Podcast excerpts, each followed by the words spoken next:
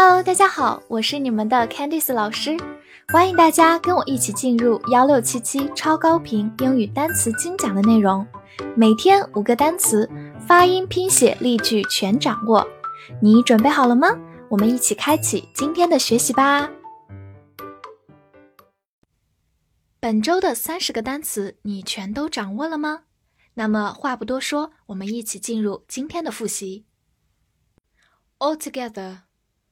Altogether，副词或者名词，完全的，总共，总而言之。Shout，shout，动词或者名词，表示呼喊、喊叫。Beg，beg，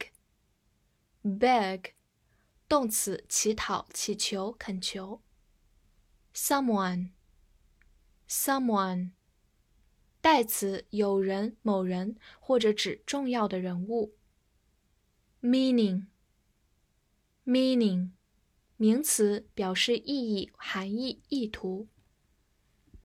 it，it，代词，它、这个、那个，或者具体指代天气、时间等等。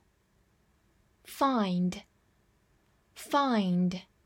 动词，找到或者感到、认为。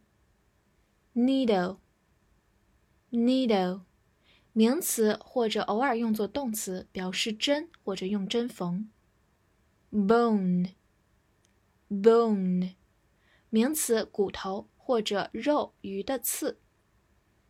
coast，coast，名词海岸或者动词按惯性滑行。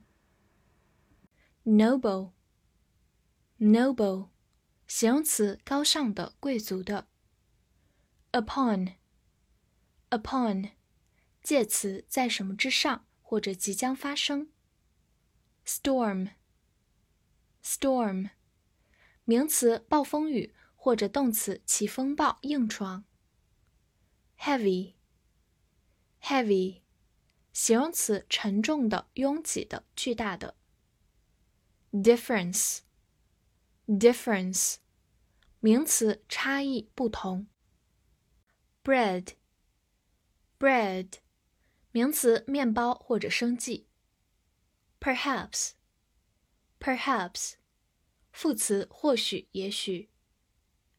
track，track，名词，轨道、踪迹、小道，或者动词，表示追踪。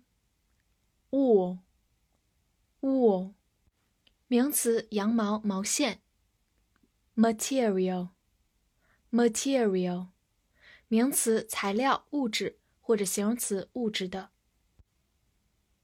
plant，plant，名词，植物、工厂，或者动词，种植、安置。juice，juice，名词，果汁。taste，taste，名词，味道、品味，动词，品尝、体验。prove。prove，动词，证明、显示。wall，wall，名词，墙壁、围墙。already，already，副词，已经。where，where，哪里，指代地点。floor，floor，名词，地板、地面或者楼层。big。 big，形容词或者副词表示大。play，play，动词玩耍、扮演、演奏、播放等等。好，复习完单词，我们来看第三周翻译句子的答案。第一句，对不起，我没听清，someone 这个词是什么意思？I beg your pardon. What's the meaning of the word someone? 第二句，我觉得在海岸散步很有趣。I find it quite interesting to walk along the coast。第三句，一场大的暴风雨即将临到我们了。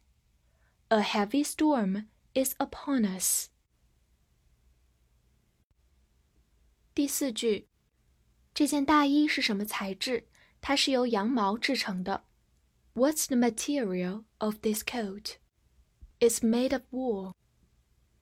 第五句，这个橙汁味道不错。The orange juice tastes good. 最后一句，我们要去哪里玩呢？Where are we going to play? 好，第三周的单词学习就到这里，我们下节课再见啦！See you next time.